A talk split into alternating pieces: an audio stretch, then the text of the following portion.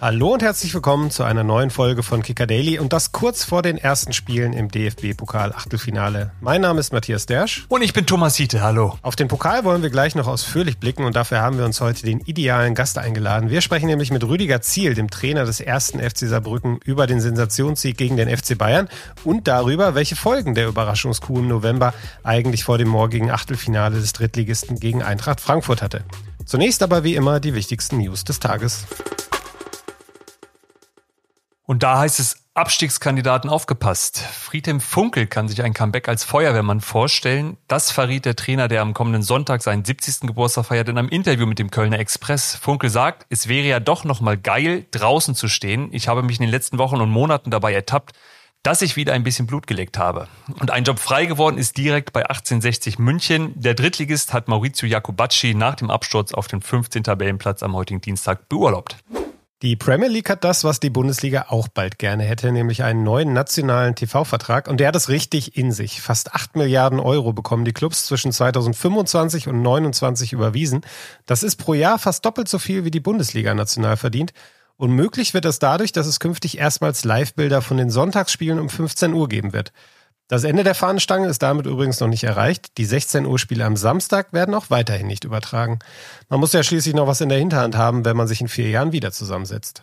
Neu terminiert wurde am Dienstag das am Wochenende wegen des Schneechaos in München ausgefallene Bundesligaspiel zwischen dem FC Bayern und Union Berlin. Gespielt werden soll nun am Mittwoch, den 24. Januar um 20.30 Uhr. Ja, bis dahin wird die Bundesliga also mit einem leicht schiefen Tabellenbild leben müssen, denn aktuell ist ja der Tabellenführer Bayer Leverkusen drei Punkten vorne, aber die haben eben auch ein Spiel mehr als der FC Bayern.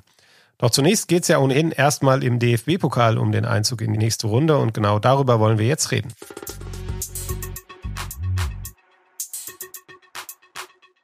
Es war die Pokalsensation der Saison, vielleicht sogar dieses Jahrzehnts. Anfang November warf der erste FC Saarbrücken den großen FC Bayern aus dem Wettbewerb. Jetzt steht für den Drittligisten im Achtelfinale die nächste schwere Aufgabe an. Eintracht Frankfurt kommt am Mittwochabend in den Ludwigspark. Und genau darüber wollen wir reden mit Rüdiger Ziel, mit dem Mann also, der Saarbrücken zur Sensation gecoacht hat. Hallo Herr Ziel. Schönen guten Morgen. Herr Ziel, wie lebt es sich denn so als Bayern-Besieger? Frei essen und trinken in ganz Saarbrücken oder wie hat man sich das vorzustellen? Da ich nicht in Saarbrücken wohne, kann ich davon äh, jetzt nicht irgendwo Gebrauch machen, aber war, glaube ich, sensationeller Sieg, der für alle Beteiligten wirklich äh, einmalig ist äh, und wahrscheinlich auch einmalig bleibt. Jetzt liegt ein Monat äh, dazwischen, zwischen diesem Bayern-Spiel und dem Spiel gegen Frankfurt. Wie muss man sich das vorstellen? Wie viele Sympathien aus ganz Deutschland, aus der ganzen Welt sind euch da ent entgegengeflogen? Wie viele Gratulanten hat es gegeben und, und was hat oder wer hat Sie vor allen Dingen überrascht äh, mit einer Nachricht aufs Handy? Also es war schon ich glaube, im Vorfeld hat man schon viele Nachrichten bekommen, weil es auch viele Kartenwünsche gab von, von Personen, die man vielleicht auch schon lange, lange nicht mehr gehört hat und gesehen hat. Ich glaube, nach dem Sieg hat jeder Einzelne, der, der da beteiligt war, eine Masse einfach an, an Beglückwünschungen bekommen. Es war also wirklich, wirklich irre und auch das, das Medienecho, das Interesse ähm, war einfach riesengroß, weil es einfach Bayern München war. Ich glaube, es ist ähm, etwas ganz Besonderes, Bayern München als, ich sage jetzt Top 5 in Europa. Äh, gegen die zu gewinnen ist einfach nochmal anders als gegen anderen Bundesligisten, ohne jetzt äh, irgendwo werten zu wollen. Auch jetzt, wenn wir morgen gegen Frankfurt spielen, wissen wir, das wird ein Riesenbrett und wir sind krasser Außenseiter. Und trotzdem wird es mir auch jeder Frankfurter irgendwo, glaube ich, nicht übel nehmen, da ich sage, Bayern München ist halt Bayern München. Aber war das schön oder irgendwann auch nervig, wenn die Schulter vom Klopfen irgendwann wehtut? Es ist sehr, sehr schön, glaube ich, einfach das, diesen Moment zu genießen und auch die Glückwünsche zu bekommen und von vielen Personen, Freunden aus, aus der Vergangenheit, Wegbegleiter, ähm, die das einfach verfolgt haben, auch, auch Leute, die, die mittlerweile vielleicht im Ausland sind, weil es einfach wirklich eine sehr, sehr große Reichweite einfach hatte und ich glaube, nach den Ligaspielen mit einem Unentschieden und der Niederlage danach gab es dann auch äh, weniger Schulterklopfer und auch mehr Kritik. Von daher waren wir da relativ schnell wieder auf dem Boden der Tatsachen. Ja, Sie sprechen es an. Seit dem Bayern-Spiel gab es nur noch einen Heimsieg, 1-0, ausgerechnet dann gegen das Spitzenteam aus Dresden.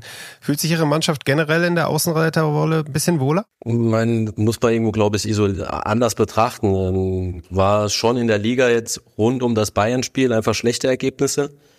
Ich glaube, die Mannschaft hat das jetzt nicht so wirklich so offensichtlich beschäftigt. Trotzdem war das Thema, dass wir drumherum einfach nur ein, einen Punkt aus vier Spielen geholt haben. Ähm, ich glaube, danach, nach der Niederlage gegen 1860 München, haben wir ähm, so ein bisschen was verändert, dass wir sagen, wir müssen defensiver stehen, stabiler stehen, weniger Gegentore kassieren. Und da war die Tendenz, glaube ich, dann sehr gut, dass wir auch in vier Spielen kein Tor kassiert haben in der Liga. Und trotzdem hätten wir gerade, glaube ich, die letzten beiden Heimspiele, Duisburg und auch Preußen Münster, gewinnen müssen letztlich. Und da ist dann so ein bisschen zwiegespalten, defensive Stabilität ja, und trotzdem dann auch die, die Chanceverwertung nochmal zu verbessern, dass wir einfach mehr Spiele gewinnen können. Ja, wenn man so ein Spiel hinlegt wie gegen die Bayern, dann gucken natürlich alle hin, dann steigen aber irgendwo auch die Erwartungen. Wie schwer ist es da als Trainer dann realistisch zu bleiben, beziehungsweise immer wieder zu sagen, naja, 0-0 gegen Duisburg müssen wir jetzt einfach anders werten, als wenn wir Manuel Neuer im Pokal mal zwei Dinge einschenken? Ja, ich merke das auch jetzt im Hinblick auf das morgige Spiel. Ich glaube, vor dem, vor dem Spiel gegen Bayern äh, war die Wahrscheinlichkeit oder die Chance lag bei ein Prozent und das ist auch nicht komplett Understatement, sondern ist einfach, glaube ich, Realität.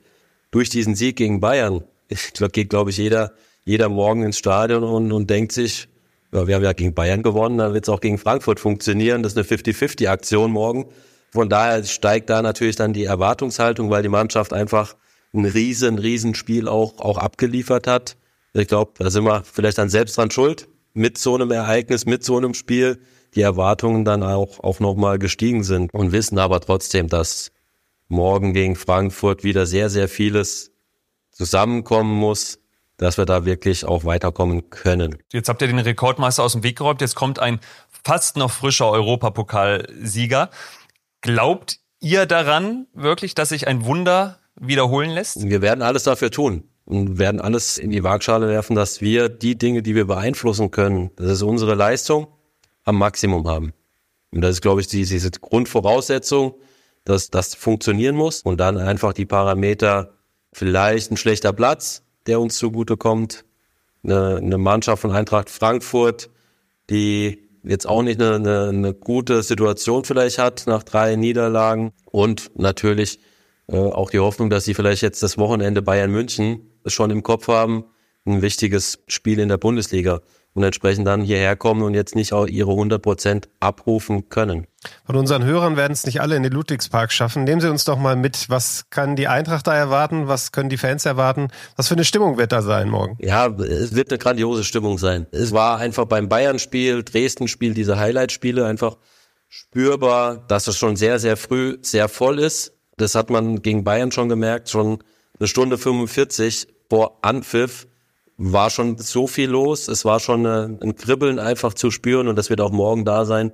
Ja, das Stadion fast nur 16.000 16 Zuschauer, aber die werden ordentlich Rabatz machen. Frankfurt mit Sicherheit auch.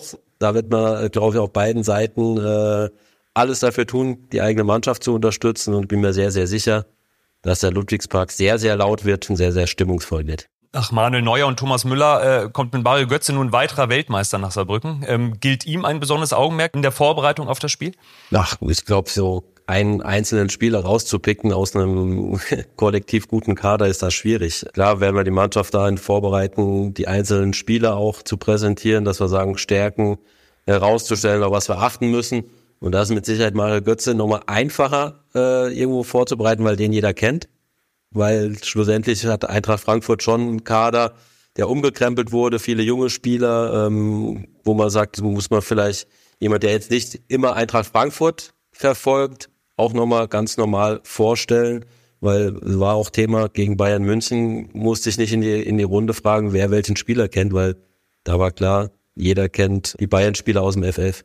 Ja, Ihre Spieler kennen mittlerweile auch recht viele in Deutschland. Wir danken auf jeden Fall für das Gespräch, Herr Ziel, und wünschen viel Erfolg am Mittwoch. Und äh, wir sprechen uns dann spätestens nach dem Finale in Berlin wieder. Einverstanden? Einverstanden.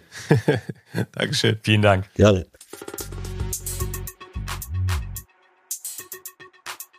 So, Matthias, es ist Dezember, es wird Zeit für die ersten Jahresrückblicke und da kommen unsere Kollegen vom, hör gut zu, Playboy mit dem Mann des Jahres um die Ecke und es ist Basketball-Weltmeister Dennis Schröder. Der verwies Wirtschaftsminister Robert Habeck, Verteidigungsminister Boris Pistorius und Schauspieler Matthias Schweighöfer auf die Plätze. Erst danach kommen dann die ersten Fußballer.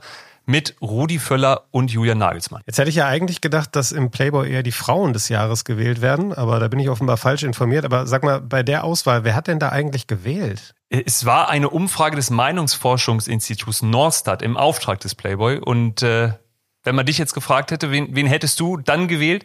Puh, ich bin noch gar nicht so in Jahresendstimmung, muss ich sagen. Aber äh, wenn ich so in die jüngere Vergangenheit blicke, dann nehme ich, glaube ich, unseren Hostkollegen Carsten Schröter-Lorenz. Der hat mich mit seinem Basketballrekord dermaßen beeindruckt. Der ist mein Mann des Jahres bislang. Da bin ich eher jetzt äh, ganz aktuell geprägt. Für mich ist es Christian Wück. Im Playboy vielleicht äh, wäre der da überraschend für uns beim Kicker als ein Mann, der Welt- und Europameister in einem Jahr geworden ist. Das hat ja sogar Dennis Schröder voraus. Ist, ist für mich der Mann des Jahres beim Verband der am Boden liegt, auf einmal solche Erfolge zu feiern. Ja, das ist in der Tat ein sehr, sehr guter Kandidat, den du dir da ausgesucht hast. Da schließe ich mich jetzt mal äh, vollumfänglich an. Wir werden ja in Kürze auch beim Kicker dann wie jedes Jahr unsere Fußballpersönlichkeit des Jahres küren. Verraten können wir schon jetzt, unter den Playboy-Kandidaten ist sie nicht dabei. Und damit verabschieden wir uns für heute. Kicker Daily hört ihr morgen wieder. Bis dahin vertreibt euch die Zeit gerne mit dem DFB-Pokal. Einen Live-Ticker von allen Spielen findet ihr wie immer in unserer Kicker-App. Kicker Daily ist eine Produktion des Kicker in Zusammenarbeit mit ACB Stories. Redaktionsschluss für diese Folge war 14 Uhr. Abonniert den Podcast, um keine neue Folge zu verpassen.